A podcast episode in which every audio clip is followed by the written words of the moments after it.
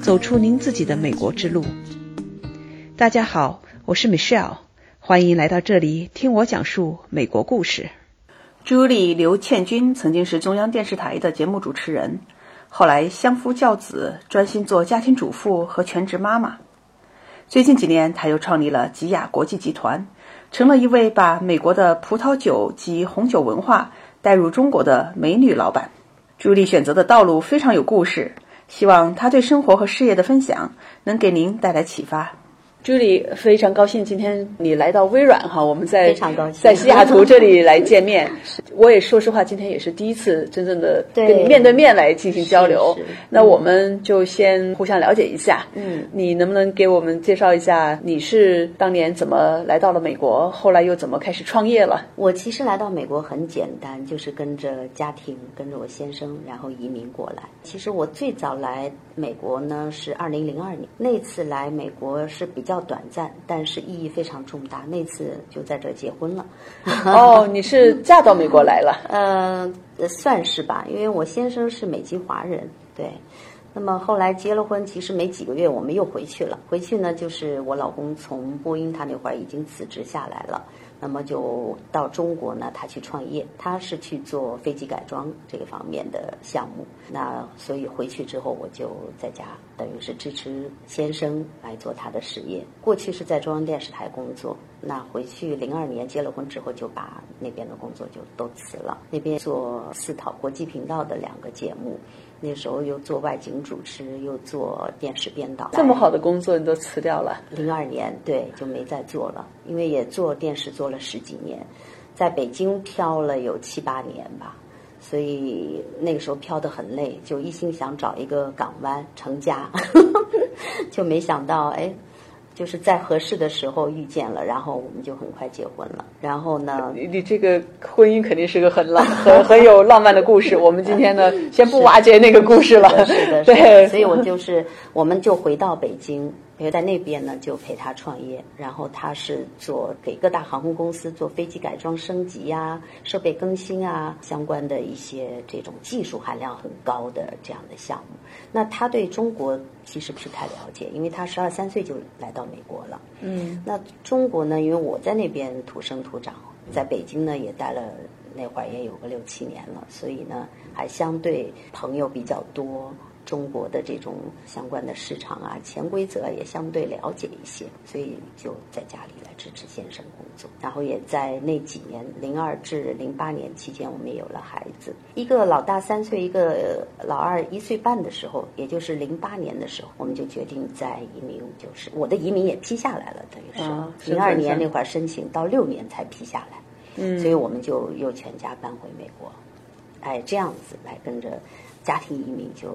到美国来定居的，哦，所以你这条走的路和我还很不一样。我是那种出来留学，嗯，个人奋斗出来。对对对，我是九八年到美国的。嗯，到美国之前的话，一直在工作，也是在外企做到一定的职位，那么就想学习美国的管理方法、管理理念，所以就来到了美国读 MBA，然后就在这边就在各大公司打工，一直到最后，后来自己也出来创业。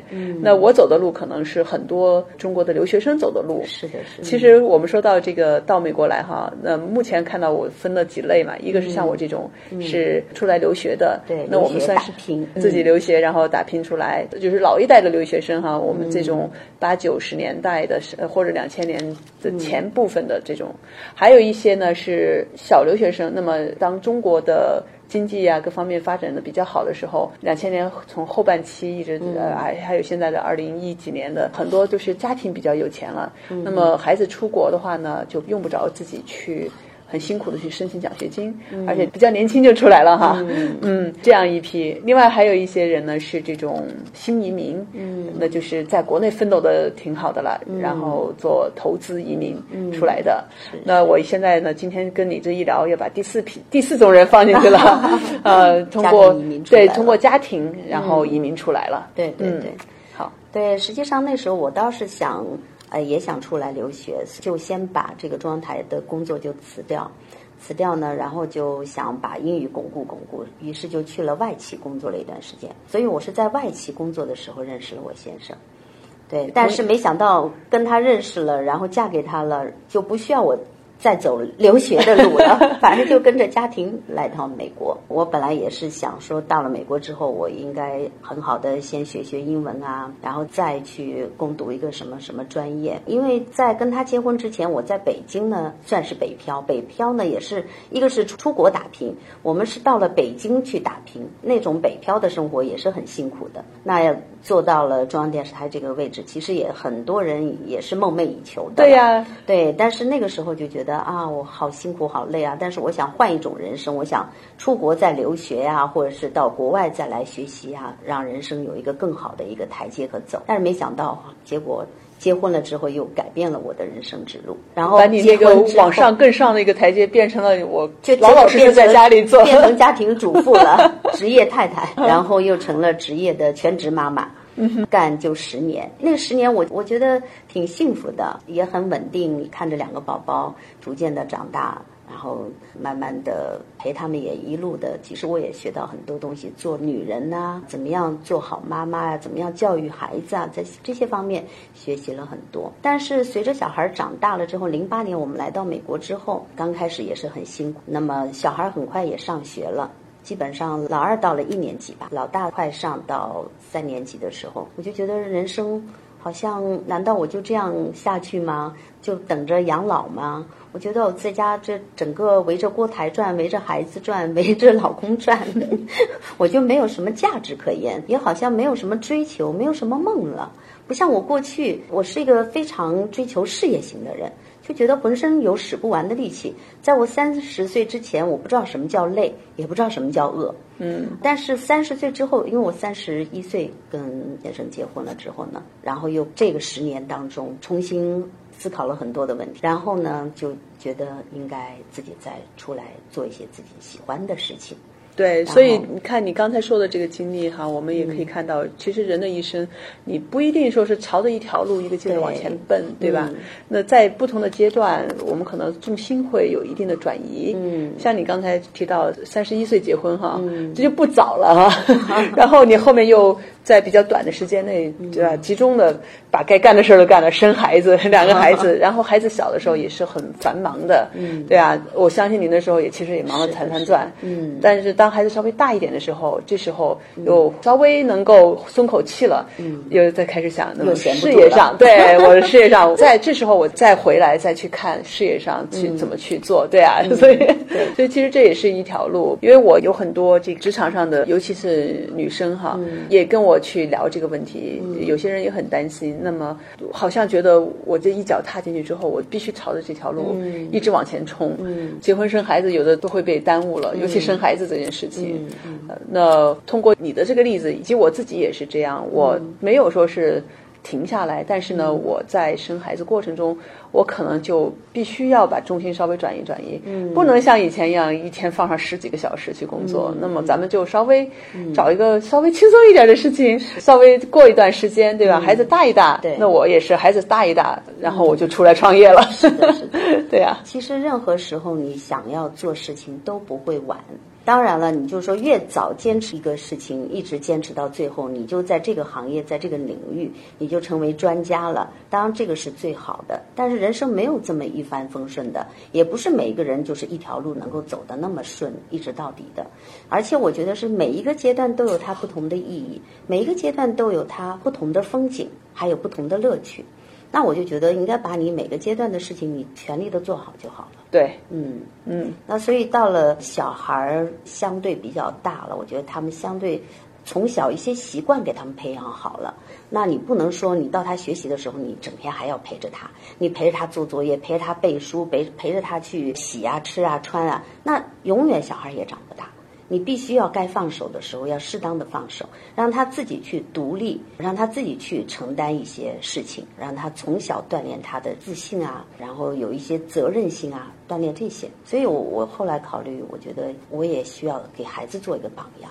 我需要找一件事情，我也要再全心的投入进去。但是这个事情不是说随随便便我想做什么做什么啊，今天做一下，明天就放弃了啊，做个两天三天打鱼两天晒网。所以也是经过了一个比较长期的一个考察，还有一个比较慎重的选择之后，后来我看到美国这边的生活方式，然后还有我们华盛顿州这边西雅图东边。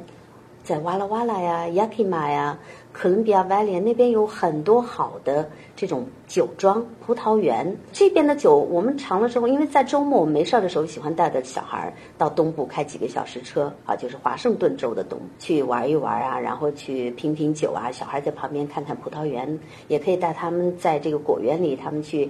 比如说摘摘樱桃啊，啊，采采什么水果啊之类的，也是个很享受的事情。在这个过程，的哈，小日子享受 家庭生活，对小孩也觉得很有乐趣哈。爸妈在这个时候能够一起陪着他们去玩。那么在那个过程当中，就认识到，哎，美国的红酒真的不错。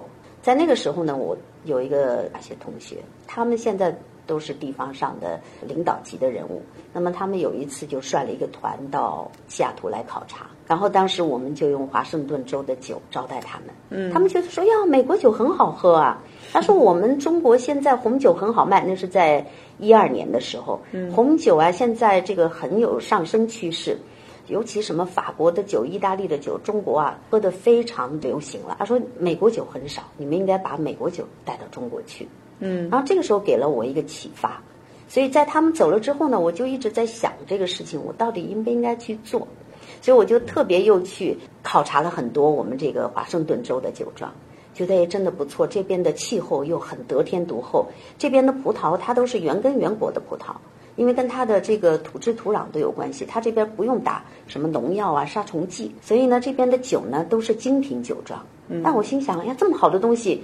我真的可以带到中国啊！后来为了再更好的了解一下中国市场，为了了解客户到底接不接受我们的产品，然后我就挑选了两三家酒庄，每一家酒庄买了两箱酒，空运到中国，然后在中国在上海旁边的一个城市，在苏州，我们就做了一场比较特别的品鉴会。啊，当时我还请了一个高级品酒师，然后当地政府也很支持，他们的领导啊，相关还帮我们请了企业家相关的经销商都来了。完了之后，我们就让他们高级品酒师讲的也很职业，边讲故事，然后边给他们品尝酒。他们喝着喝着说：“哎呀，这美国酒真的不错 啊！”说你赶紧进来吧，进来我们自己都要要。就现场的那些经销商啊，现场的那些企业家，他都说要要。嗯哼，所以我就毫不犹豫的，当时呢就。在那边就成立了一家公司。在去到中国之前呢，我已经把美国这家公司已经开始申请了。我是想着美国这边的我们要把出口出去啊，对，首先要申请这些 license 嘛。对对，那么美国这边也申请差不多了，是那会儿已经是七月份申请了，到了十月份回到中国去做这个品鉴会。那么品鉴会完了之后，我就在苏州又在那个是在。张家港保税区又成立了一家这样的国际贸易公司。那么到回来之后，就紧接着进了一个大货柜酒，就去到中国了。这一大货柜就是一万四千多瓶。哇！啊，然后正好是要赶在春节前，要让客户能够拿到手。嗯。哦，那会儿就拼死拼活的。我原来以为喝红酒这样摇着杯子哈，看着那个酒红色。这个品尝着这种甘甜哈，多美的一件事，觉得很高大上啊！这种有品质的生活哈，才有时间去慢慢享受这些。结果为了。把这批红酒很快的在中国市场能够报关报检，再进入到市场，进入到客户手中。那个时候就我就感觉到哇，我怎么跟农民工一样？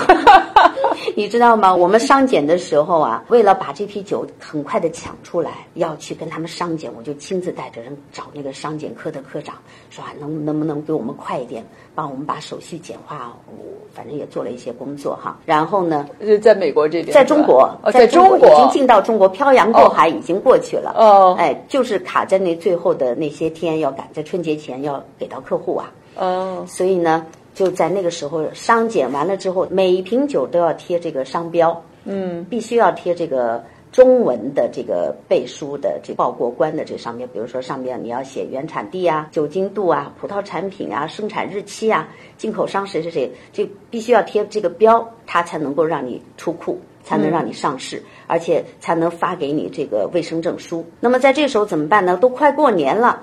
农民工哦，或者是就是说你想抓工人来帮你贴标都没有人，那你只能自己上喽。就是啊，就只能自己上。这个时候是什么样的天气？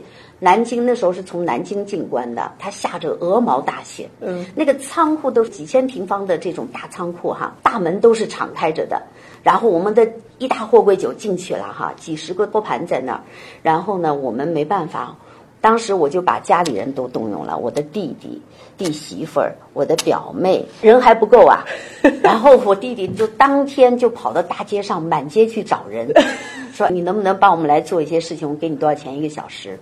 啊，就七找八找，找了七八个人过来，然后就我们就蹲在地上，弄个弄个小板凳，要么就是用个什么纸盒垫着当个小板凳，就。在那儿一瓶一瓶的贴呀，哇，一万多瓶贴了三天，然后仓库门又不能关，下着鹅毛大雪，那个寒气逼人呐，然后都是水泥地呀，这个全身都在那儿瑟瑟发抖的在那儿贴标，吃饭我订盒饭，跟他们蹲在地上，跟他们那些接工人一起吃饭，他们就说。哎呀，从来没见过这种老板，还挺能吃苦的。这这美女老板蛮能吃苦的，这是一辈子忘不了的事情，一辈子忘不了。这第一次，第一次搞这个进货柜进来啊，就受了这么大的一个痛苦，这么大的一个折磨。三天完了之后我就发烧，哇，累病了，他就倒在床上了。对，但是那个时候还是觉得蛮快乐的，因为很兴奋啊。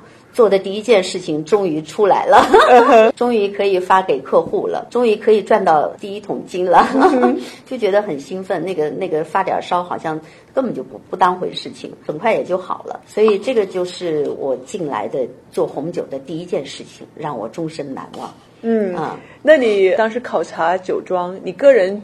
也不是说专业的品酒师啊，这些你只是因为个人爱好。嗯，那你当时怎么就那么大胆，就能决定哪些酒庄是合适的呢？就完全凭自己的感觉，女人做事儿，就是就是啊，因为也喝了好多个酒庄啊，然后就对比呀，这个酒确实不错，好喝。但是根本就不懂市场，你知道吗？嗯，你酒你品多了，你完全能品鉴出哪个好。你看价格，你也知道哪个好哪个坏呀。好，我们就光捡好的，选了一堆手工艺术精品酒，选了白宫的元首招待酒，嗯，好，选了这个市场上有故事有卖点的酒，这一大货柜。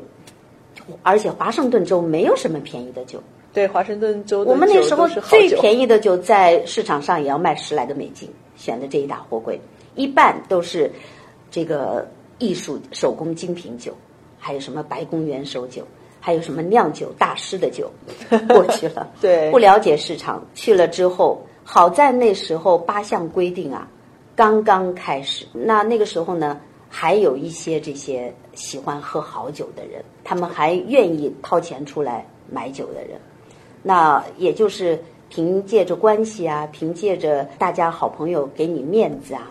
凭借着一些同学关系啊，买我的酒，买我的好酒，卖的也挺快的，呃，一年不到大半货柜出去了，啊，但是到了一三年下半年，八项规定很严格了，啊，今天哪个哪个被抓了，哪个哪个哪个抓了，就没人敢买酒了，公款消费一下没有了，嗯，那怎么办呢？我们那会儿就考虑华州的酒，找来找去没有便宜的，就跑到加州去找。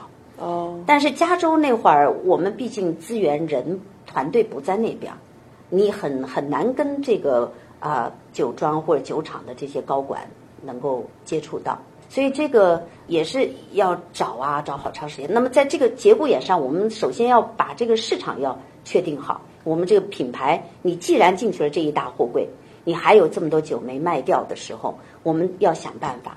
于是就在一三年十一月份的时候。我们在上海，他还在 Pro Wine 做那个，也是一个什么国际食品展，有有酒的展览。我们把酒拿去参展，展出的同时，我们在上海的温德姆豪庭呢，我们也做了一个全国性的一个新闻发布会。当时华盛顿州州长呢也去参观了我们的展位，但是我们在这个温德姆豪庭做这个新闻发布会的时候呢，我们请去了中国商务部的、中国食品工业协会的相关的负责人，然后呢还有这个美国华盛顿州红酒协会啊相关负责人，他们也去给我们来介绍华盛顿州这个酒。然后我们还请了十几家媒体，当时也比较火的新浪啊、优酷啊、视频啊，包括很多哈一些热门的网站、热门的这些杂志去了报道了。然后呢，这个新闻发布会很成功，因为华盛顿州的酒啊，美国酒本身就很少，你打出的是华盛顿州的酒，人家很多人听都没听说过，对呀，人家还以为是华盛顿那个那个华盛顿 的首都，美国的首都的华盛顿，他们就觉得啊，华盛顿那个地方怎么还能产葡萄酒啊？好多人都不知道，所以我们就告诉他们，华盛顿州。是在美国的西北部，西雅图的东部那边能产好酒。这边为什么能产好酒呢？跟它的地理地貌相关联。华盛顿州红酒协会的这个负责人也去啊，给我们列了好多图表啊，然后又说这个跟法国酒、意大利酒、美国包括纳帕的酒去对比，华盛顿州的酒性价比同档次当中，我们的价格最便宜，但是我们的获奖是最多，来体现出我们的酒。是专业人士帮你去讲解，对对对，嗯，所以当时他们一听，再一品尝一体验，确实觉得啊非常棒，那个品牌效应做得非常好，然后当场呢也有一些经销商呢也在买我们的酒，嗯，但是呢经销商后来他们买了一笔之后呢，后续呢他们就觉得华盛顿州的酒在那种严峻的市场这种政策背景的这种情况下不好卖。说太贵了，价格还是高，因为那个时候就已经控制了，对吧？价格高的就很难卖了，除非你就是真正的靠一些好朋友的关系，人家买你一点。但是你想走量，经销商不会做，走不了量。所以在这个节骨眼下，虽然新闻发布会开得很成功，然后后来有七八十家媒体都转载我们的这个新闻发布会，而且它的标题都是。华盛顿州葡萄酒抢占中国市场，嗯，给的名头很大，而且专门还有媒体对我进行专访，说哇，你这个很了不起，说能把美国酒带进来已经很不容易了，你还敢自己投资做华盛顿州的酒。是什么让你来触动你来做这个哈？就专门有一篇报道，到时候以后有有机会，到时候也给你看一下的，在相关的杂志啊、什么网站上都有，有的网站上你一搜就能搜出来。所以，但是呢，这个面临的现实的问题，我们还是对市场了解不够。所以在这种情况下，到了一四年，一四年我们就考虑，第一，我的团队在中国没有建立起来，因为我就是在美国啊，我的资源部的人都在美国。我都是半夜给中国打电话联系客户，天天也是工作到至少凌晨三点才能睡觉。呃，所以你其实等于说是中国那边都是一些客户，这买方，你中国没有自己的没有自己的销售团队。那时候一二年、一三年那两年，嗯，就是光把酒弄过去了，靠关系先卖一卖。嗯哼，所以那个时候我觉得这样不行，这种你肯定是不接地气的。你想把你的产品卖出去，你在当地都没有团队去开拓，没有团队去帮你去维护客户关系，对吧？你的客户很快就丢失了。对，这是第一点。第二点，我们的产品还没有真正的迎合市场，真正的是客户大众能够消费得起的，能够迎合市场，所以产品要以市场为导向。对，所以这两点我就决定：第一，我们全家搬回去。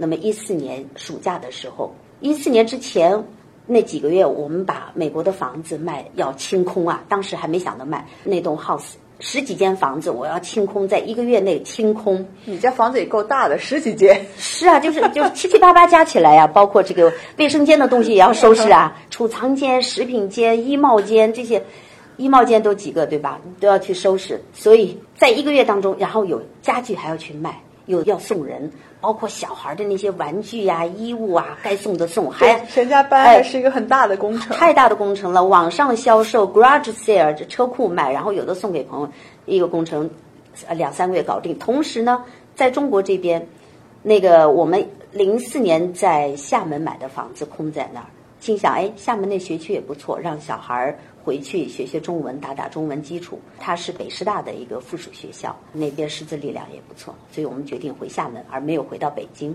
后来在厦门这个房子呢，同时要去装修，我就三天的时间回到厦门，找了一个公司，找了一个设计师，好把设计图布置弄出来。